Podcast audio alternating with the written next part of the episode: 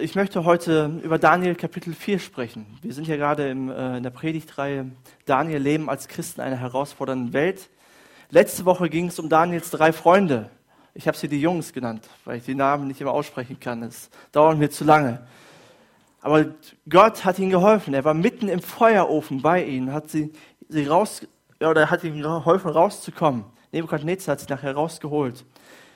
Davor haben wir über Daniel gesprochen, wie Daniel mutig war und Nebukadnezar die Wahrheit gesagt hat, wie er Gott vertraut hat, wie er nicht seinen Sorgen erlegen ist, wie er standhaft war. Und heute geht es um Nebukadnezar. Das Kapitel 4 geht um Nebukadnezar. Und ich habe versucht, die letzten Wochen ein wirklich richtig negatives Bild über diesen König zu malen. Ich habe wirklich, äh, wirklich versucht zu erklären, er war wirklich böse von Grund auf. Und das auch zu Recht. Saddam Hussein der hat gesagt, er ist der re reinkarnierte Nebukadnezar. Nebukadnezar war sein Vorbild.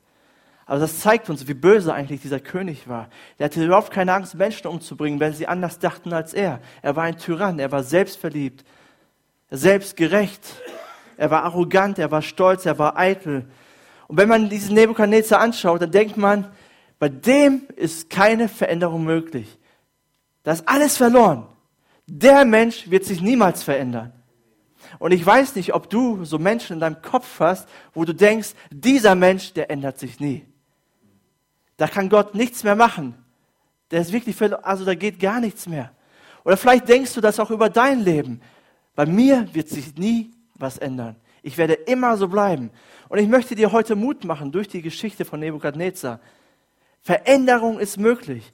Gott hat tatsächlich diesen Menschen verändert. Und wir werden das sehen. Auf eine erstaunliche Art und Weise. Hey, und wenn Gott Nebukadnezar verändern kann, dann kann er auch dich verändern dann bist du kein Problem mehr für ihn oder für, für die Person, die in deinem Kopf ist. Gott kann jeden Menschen verändern. Nichts ist für ihn zu schwierig.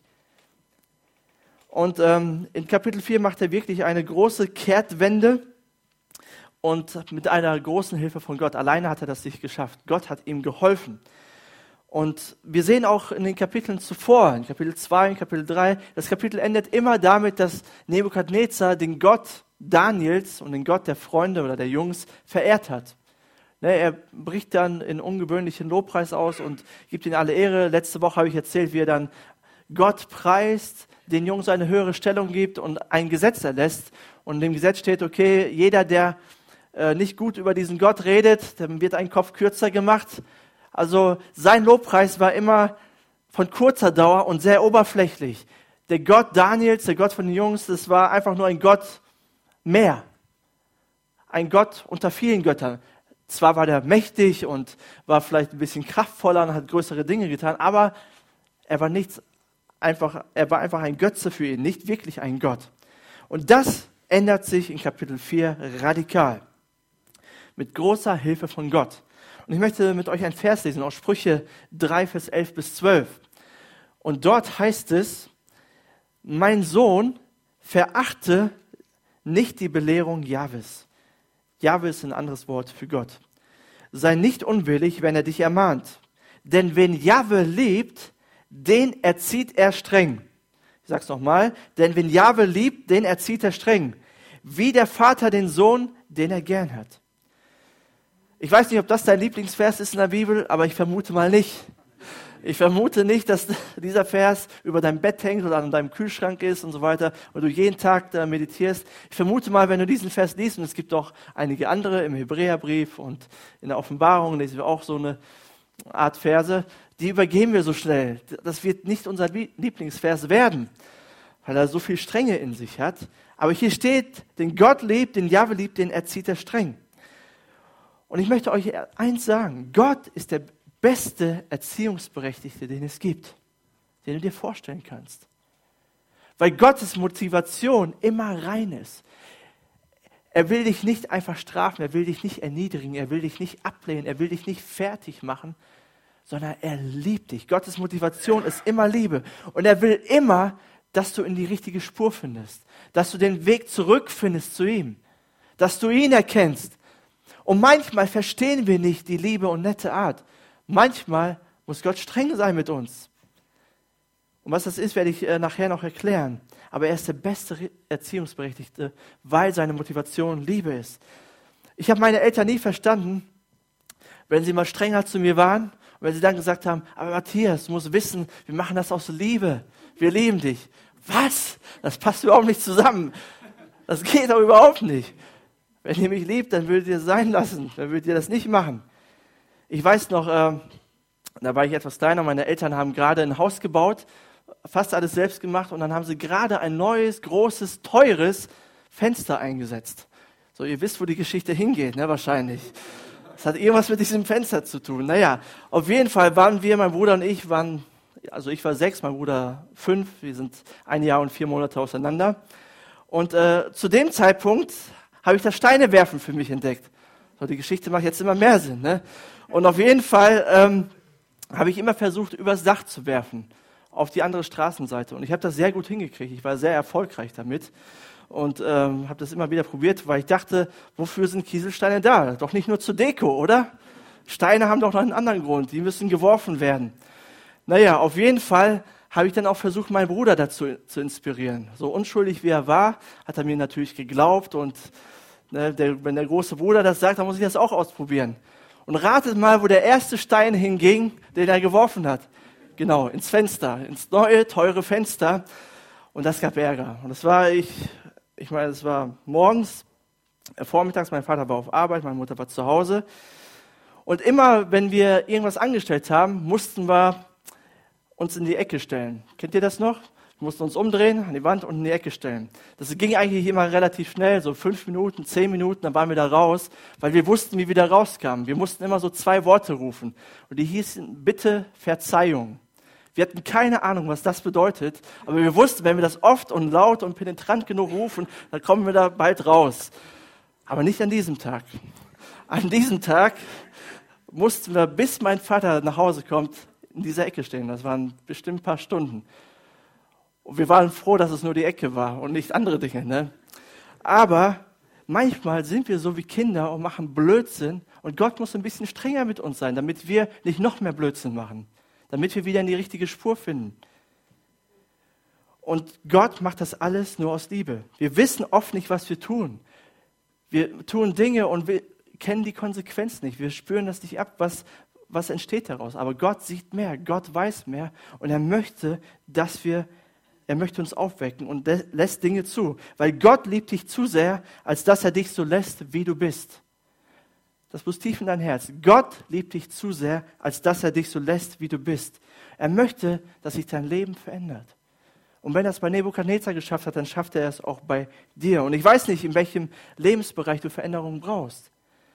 Vielleicht hast du schlechte Charakterzüge. Vielleicht bist du immer auf 180, wenn etwas nicht so läuft, wie du denkst.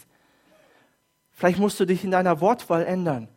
Du weißt, wenn du sprichst, verletzt du Menschen und du willst das eigentlich nicht, aber es kommt immer wieder aus dir raus. Oder du hast schlechte Gewohnheiten, die dir schaden, die deiner Familie, deiner Frau schaden, deinem Ehemann schaden. Oder vielleicht hast du keine Freude im Leben mit den Dingen, die du tust. Ich weiß nicht, wo du Veränderung brauchst. Aber ich sage dir, Veränderung ist möglich, wenn du den richtigen Weg beschreitest. Und in der Geschichte können wir sehr viel lernen und vor allen Dingen können wir lernen, wie man es nicht machen sollte. Und ich hoffe, das lernen wir. Ich glaube, Nebukadnezar wäre sehr viel erspart geblieben, wenn er die Dinge richtig angepackt hätte. Und wir fangen jetzt an. Und das erste, oder der erste Punkt ist, Selbstzufriedenheit führt zur Undankbarkeit. Also das sollten wir schon mal nicht tun. Wir sollten nicht selbstzufrieden sein. In Daniel 4, Vers 1 heißt es, ich, Nebukadnezar, lebte ruhig und zufrieden in meinem Palast. Ich, Nebukadnezar, lebte ruhig und zufrieden in meinem Palast. Dann Daniel 4, Vers 26 und 27. Dort heißt es, zwölf Monate später ging er, also Nebuchadnezzar, auf der Dachterrasse seines Palastes in Babylon umher und sagte, diese großartige Stadt hier habe ich gebaut. Es ist meine Residenz. Mit meiner gewaltigen Macht habe ich das fertiggebracht. Ein würdiges Denkmal meiner Herrlichkeit. Ich weiß nicht, wie oft man ich, mich, meiner, mir in einem Satz sagen kann, aber das ist ganz schön oft. Also dieser Nebukadnezar war sehr überzeugt von sich. Er war total arrogant. Und ähm, wenn wir das Kapitel lesen, dieses Kapitel 4, dann stellen wir fest, dass Nebukadnezar das in der Ich-Form schreibt. Und er schreibt das als einer, der einen Prozess der Veränderung gegangen ist, der im Nachhinein festgestellt hat, wie stolz und selbstzufrieden und eitel er war und wie Gott das verändert hat. Und er reflektiert über sein Leben an, über sein Leben. Und ich glaube, es ist wirklich schwer für den mächtigsten Menschen auf dieser Erde, sich zu ändern, oder? Wenn du alles hast, wenn du der Mächtigste bist und alle verehren dich, wenn du sogar bereit bist, eine Statue zu bauen, damit Menschen dich anbeten. Ich meine, es ist schwer, wieder runterzukommen.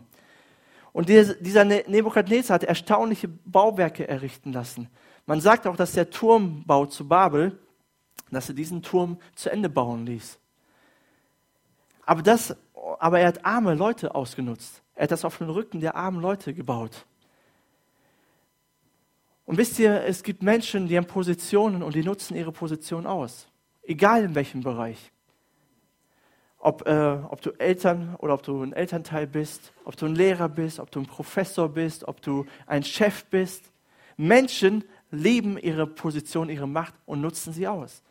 Und ich glaube, in allen von uns steckt manchmal so ein kleiner Nebukadnezar. Wir haben nicht so einen Einfluss. Uns sieht man nicht, über uns schreibt man keine Bücher und so weiter. Aber dort, wo wir sind, in der Schule, in der Uni, in der Familie, wenn wir eine Position haben, möchten wir gesehen werden. Wir wollen unsere Macht ausspielen. Wir wollen, dass wir auf uns gehört wird. Und in Sprüche 16, Vers 18, dort heißt es, Stolz führt zum Sturz und Hochmut kommt vor dem Fall. Stolz führt zum Sturz und Hochmut kommt vor dem Fall. Das ist das Endziel von Stolz. Du wirst immer scheitern. Wenn du deine Position missbrauchst, wenn du denkst, du schaffst alles selber, dann wirst du ihr früher oder später fallen. Weil Stolz ist, wenn ich meine, alles selber hinzukriegen, ohne Gott und ohne Menschen. Und Stolz ist, wenn ich denke, ich habe alles aus meiner eigenen Kraft geschaffen. Und das ist ein großes Problem in unserer Kultur. Das ist ein großes Problem in Deutschland. Wir denken, wir sind's. Wir bauen die besten Autos. Das ist gut und das stimmt ja auch. Wir haben so viel erreicht und wir denken, wir haben das alles aus unserer eigenen Schaffenskraft geschafft. Alles haben wir gemacht. Ich, mich, meiner, mir. Wir sind's. Und ich habe mal geguckt, ähm, wie so der Wohlstand in Deutschland ist oder unsere Lebensqualität. Ich möchte euch eine Grafik zeigen. Das ist so ein Wohlergehen-Indexwert. Also wo, in welchem Land ist die beste und höchste Lebensqualität. Und Deutschland steht gar nicht so schlecht da, auf Platz 4. Das läuft äh, von www.welt.de, dort könnt ihr es finden. Wir haben uns verbessert. 2015 waren wir auf Rang 11, jetzt sind wir auf Rang 4 und ein paar kleinere Länder, da ist es noch besser zu leben. Aber unsere Lebensqualität in Deutschland ist sehr hoch. Ich meine, bei allem Meckern bei allem, was nicht richtig läuft bei allen Schwierigkeiten, aber im Endeffekt geht es uns gar nicht so schlecht. Also es geht anderen schlechter. Und das ist gut und ich liebe es, oder ich liebe es, in Deutschland zu wohnen. Ich bin so froh, dass ich in Deutschland geboren bin. Ich bin so froh für unsere Industrie. Ich bin so froh für VW. Ich bin glücklich darüber, dass wir Salzgitter Stahl AG hier haben und andere Firmen. Und ich bin froh, wenn es ihnen gut geht. Warum? Weil es dann mehr Arbeitsplätze gibt. Weil ihr da noch Arbeitsplätze habt weil ihr euer Einkommen habt, weil ihr für eure Familien sorgen könnt. Und das ist gut. Wohlstand an sich ist nichts Schlechtes. Aber wir dürfen nicht arrogant werden und sagen, hey, das ist alles, das haben alles wir gemacht. Das ist alles unser Werk. Wir brauchen keinen Gott. Wir brauchen niemanden. Ohne Gott hätten wir gar nichts, weil er ist derjenige, der alles schenkt. Wer hat dir deinen Körper gegeben? Wer hat dir deinen Verstand gegeben? Wer hat dir Ideen gegeben? Wer hat dir Lösungen gegeben für schwierig, schwierige Probleme? Wer gibt dir das alles? Und Paulus zitiert mal einen Dichter und er, und er sagt, in ihm leben, handeln und sind wir. Hey, von Gott kommt alles. Wir müssen unser Teil tun, keine Frage. Wir müssen unser Bestes geben. Wir müssen arbeiten gehen. Und wir sollten der beste Mitarbeiter oder Chef sein, den es gibt auf dieser Welt. Wir sollten uns bemühen. Wir müssen unseren Teil tun. Das sehen wir auch in der Bibel.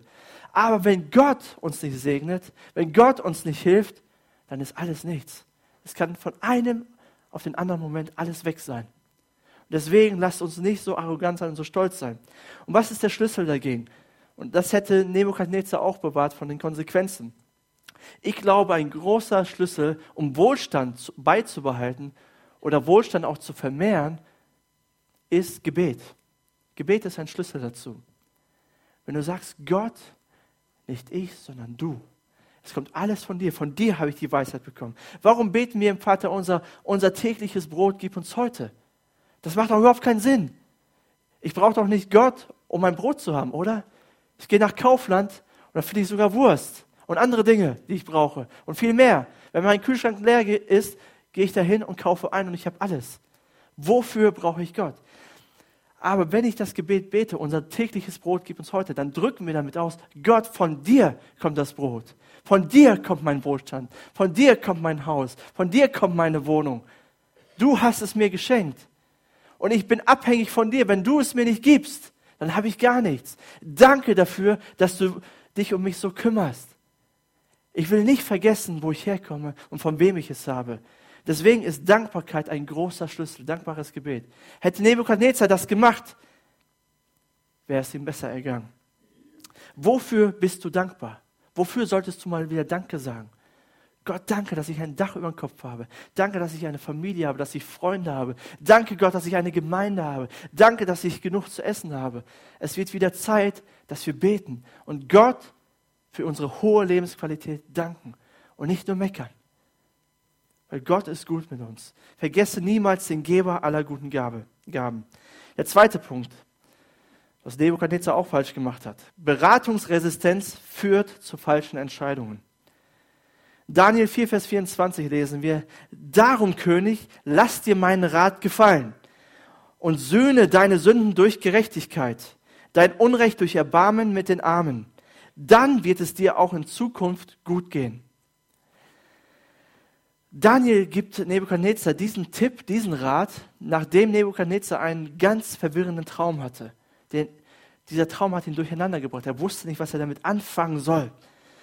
Und ähm, Nebukadnezar rief, rief alle seine Sterndeuter und Wahrsager und alle Leute, die sich damit auskannten, zu sich und erzählte ihnen den Traum und sagte, okay, bitte deutet mir den Traum. Ich weiß nicht, was es bedeutet. Und alle haben gesagt, äh, oh König, wir wissen nicht, was das bedeutet, keine Ahnung, was es bedeutet. Aber wenn wir gleich den Traum lesen, dann werden wir feststellen, jeder Erstklässler und jeder Zweitklässler weiß, was dieser Traum bedeutet. Die hatten Angst, ihm die Wahrheit zu sagen. Die hatten Angst, ihm einen Rat zu geben, weil sie dachten, wenn sie ihm das sagen, dann sind wir einen Kopf kürzer. Weil Nebukadnezar war so ein Mensch. Und dann rief er Daniel.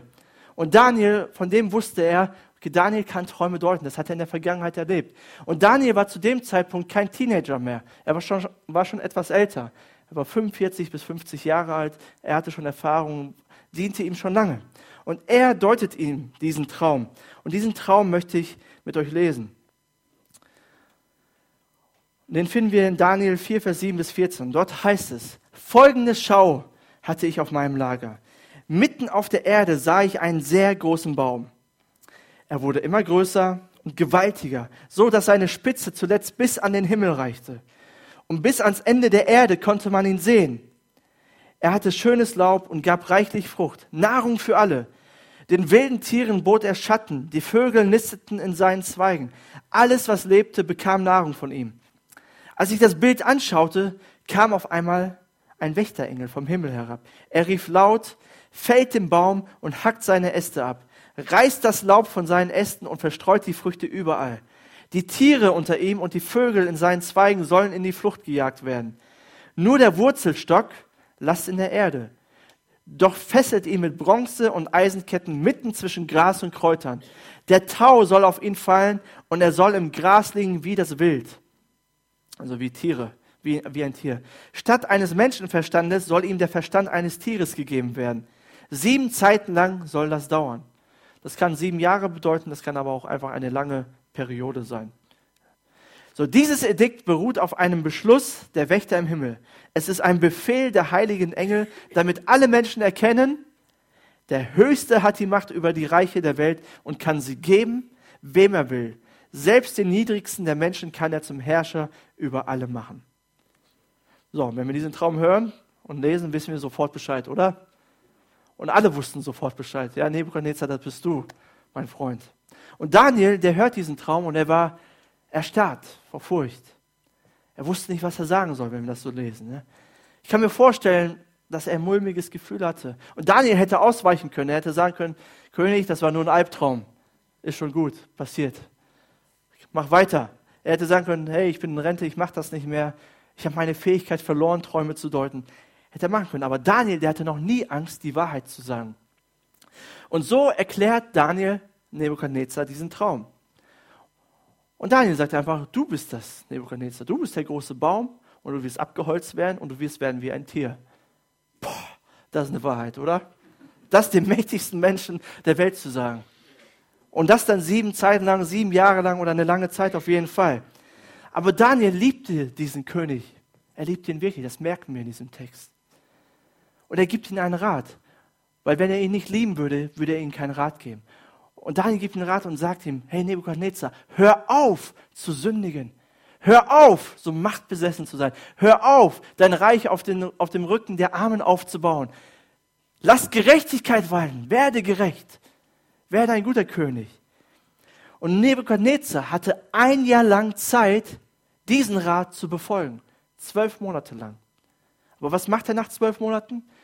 Nach zwölf Monaten ist er auf seiner Dachterrasse, sagt, mein Reich, das habe ich aufgebaut, meine Herrlichkeit, ich bin der Größte von allen. Und in dem Moment wird der Traum zur Wirklichkeit. Und er erlebt das.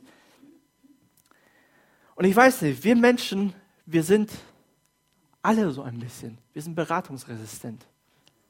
Das fängt schon von klein auf an, als Kinder. Nein, fass die Herdplatte nicht an. drauf. Wir wissen es, wir wissen nicht mehr, wir machen es einfach. Nein, geh nicht zum Kamin und pack äh, ähm, die Tür an. Ben, ne, Ben will das immer machen. Bis er es hoffentlich nie erlebt, aber immer dahin. Man sagt ihm, nein, du tust das nicht, er macht es trotzdem. Hey, wir machen Dinge, die nicht gut sind. Obwohl, obwohl wir einen Tipp bekommen. Und ich weiß nicht, wie oft du schon in einem Gottesdienst warst. Vielleicht bist du ein regelmäßiger Gottesdienstbesucher. Und vielleicht hast du schon tausende Predigten gehört. Vielleicht auch zu Hause, im Internet und so weiter. Ja, man gibt so viele gute Tipps. Und seien wir mal ehrlich, das wiederholt sich doch alles, oder? Jedes Thema wiederholt sich. Man erzählt immer dasselbe.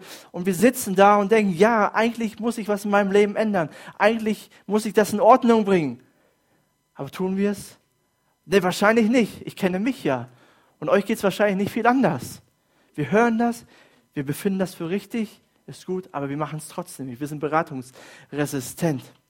Und, heute, und ich sage dir eins, du brauchst einen richtigen Ratgeber. Und du brauchst nicht nur einen Ratgeber, sondern du solltest auf den Rat auch hören. Du solltest ihn annehmen, damit es dir nicht so geht wie Nebuchadnezzar.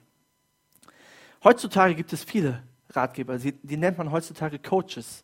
Ihr müsst das mal googeln. Und es gibt für jeden Bereich einen Coach, egal was. Ja. Also ob es Finanzen ist, ob es äh, Lifestyle ist, ob es Gesundheit ist, ob es Fitness ist, ob es Familie ist. Hey, wenn du ein Problem hast, google das, du findest einen Coach und kannst sehr viel Geld loswerden. Sehr, und, äh, und anscheinend gibt es ein richtiges Bedürfnis danach. Aber richtige Ratgeber sind Menschen, die dir die Wahrheit sagen auch wenn es weh tut. Und solche Leute brauchen wir. Richtige Ratgeber sind Menschen, die dir die Wahrheit sagen, auch wenn es weh tut. Sprüche 27, Vers 5, dort heißt es, besser ein offener Tadel als Liebe, die ängstlich schweigt. Besser ein offener Tadel als Liebe, die ängstlich schweigt. Liebe, die ängstlich schweigt, die gibt es nicht. Das ist keine Liebe. Und Daniel liebte Nebukadnezar und gibt ihm einen Rat und tadelt ihn auch in diesem Rat.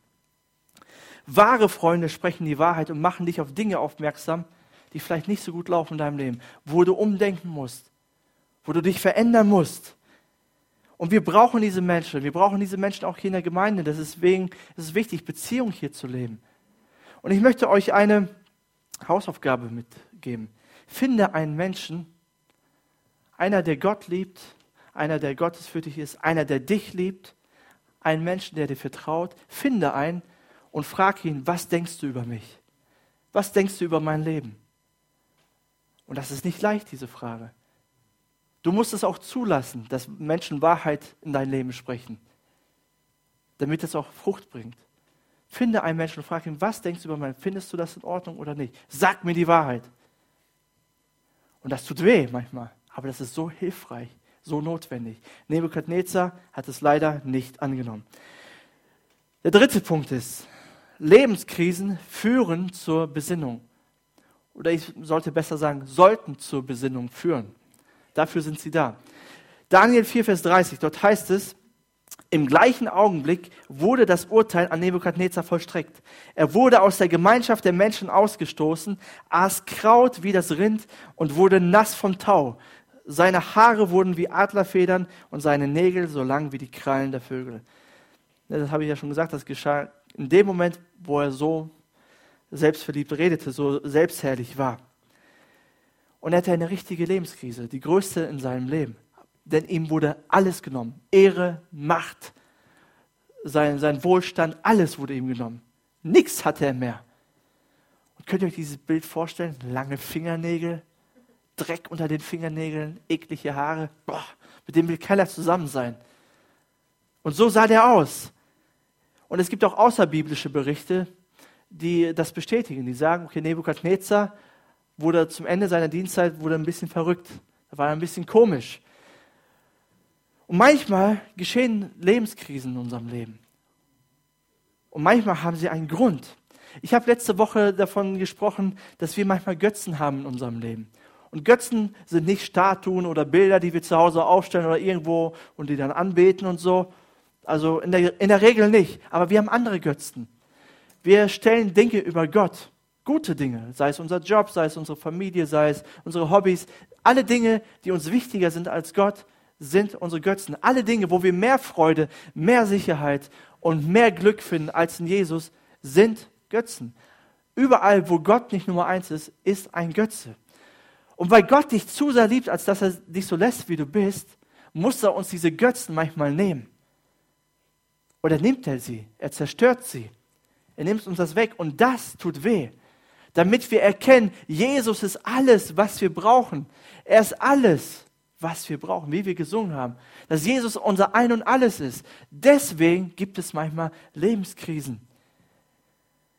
Vielleicht hast du eine Familienkrise. Vielleicht verlierst du einen Job, weil Gott dir zeigen möchte, hey, es gibt wichtigere Dinge als deinen Job.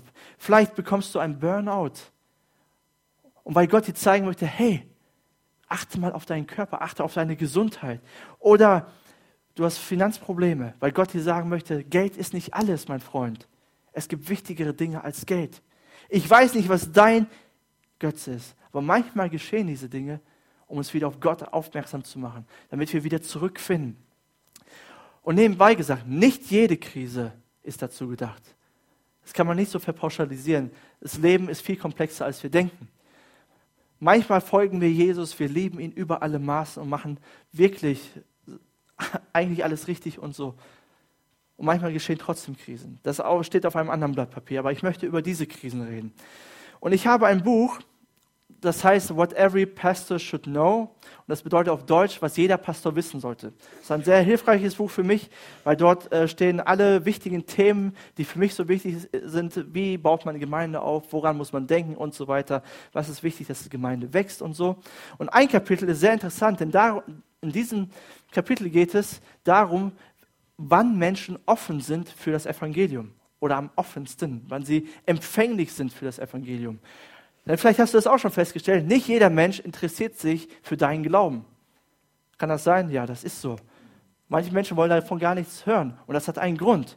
Und das erklärt er in diesem äh, Kapitel und er sagt, Menschen sind dann offen für das Evangelium, wenn sie besondere Lebenssituationen erleben, positiv oder negativ. Wenn sie durch Lebenskrisen gehen, auf einmal werden sie offen dafür, auf einmal bekommen sie Interesse. Und er nennt so ein paar Dinge, ähm, die, wo Menschen am offensten sind. Und ich möchte euch die Top Ten mal vorlesen. Es gibt noch mehr. Aber der erste Punkt ist der Tod des Partners. Da sind die Menschen am offensten. Und besonders dann, wenn der Partner zu früh gestorben ist dann sind Menschen ganz empfänglich. Also das geht auch nach der Rangfolge. Dann äh, Scheidung ist auch so ein, eine Sache. Wenn Scheidung passiert, Menschen sind da offen. Oder ein Tod eines Familienmitglieds. Oder Gefängnisstrafe, Krankheit. Oder wenn man heiratet. dann scheint man auch offen zu sein für das Evangelium. Oder wenn man den Job verliert oder wenn man in den Ruhestand geht. In der Schwangerschaft sind Menschen auch offen. Oder wenn Leute sexuelle Schwierigkeiten haben. Und die Frage ist, wie gehen wir mit diesen Lebenskrisen um? Wir sollten die richtigen Schlüsse daraus ziehen. Und der richtige Schluss ist, dass wir zurück zu Gott finden oder dass wir eine intimere Beziehung zu Gott finden. Weil er soll ja alles für uns sein. Wir sollen uns nicht fragen, warum passiert das, weil auf diese Frage werden wir nie eine Antwort bekommen. Warum geschieht das alles? Sondern wozu geschieht das? Was ist der Zweck? Was ist das Ziel, wenn ich in so einer Lebenskrise bin? Und ich hoffe, du ziehst die richtigen Schlüsse daraus. Und ich wünsche wirklich keinem eine Lebenskrise, wirklich keinem. Außer, wenn dich diese Lebenskrise zurück zu Gott bringt. Außer, wenn du, dich diese Lebenskrise zurück zu Gott bringt. Dann wünsche ich dir zehn Lebenskrisen, wenn das wirklich hilfreich ist für dich. Weil Jesus hat gesagt in Lukas 9, Vers 25, denn was hat ein Mensch davon, wenn er die ganze Welt gewinnt, dabei aber sich selbst verliert oder unheilbaren Schaden nimmt? Was hast du davon, wenn es dir immer gut geht, wenn alles so läuft, wie du denkst, wenn du selbst zufrieden bist, wenn du stolz bist auf all das, was du erreicht hast, aber im Endeffekt verlierst du alles, wenn es dann darauf ankommt. Hey, wenn Himmel und Hölle nicht Realität wären, hey, was machen wir hier eigentlich? Aber weil Himmel und Hölle Realität sind und weil es einen Gott gibt, der allmächtig und heilig ist, deswegen zählt es, deswegen ordne dein Leben. Finde zurück zu Gott. Ordne deine Beziehung zu ihm. Und ein Nebenaspekt ist auch noch, wie erreichen wir Menschen? Hey, bombardier nicht jeden mit dem Evangelium. Das ist wie Perlen vor die Säue werfen. Jeder Mensch ist Gott wichtig. Ich weiß das. Aber Menschen, denen es gut geht, die alles haben, wo alles 0815 läuft, die werden sich wahrscheinlich nicht dafür interessieren. Und eine nächste Hausaufgabe für dich ist, geh mal mit offenen Augen durch dein Umfeld, durch deine Nachbarschaft, durch deinen Freundeskreis und überleg, wer kann offen sein für das Evangelium? Wer geht gerade durch eine harte Zeit? Für den möchte ich da sein. Dem möchte ich helfen. Und den möchte ich einladen. Den möchte ich auf etwas aufmerksam machen. Es gibt mehr im Leben. Mach das mal. Und ich glaube, du wirst viele Menschen erkennen. Der vierte und letzte Punkt ist, eine echte Kehrtwende führt zu einem veränderten Lebensstil. Und das hat Nebukadnezar erlebt. Daniel 4, Vers 31, dort heißt es, nach Ablauf der Zeit erhob ich, Nebukadnezar, den Blick zum Himmel. Da kehrte mein Verstand wieder zurück, als er den Fokus wieder richtig hatte, als er auf Gott schaute, auf Jesus schaute. Und ich pries den Höchsten.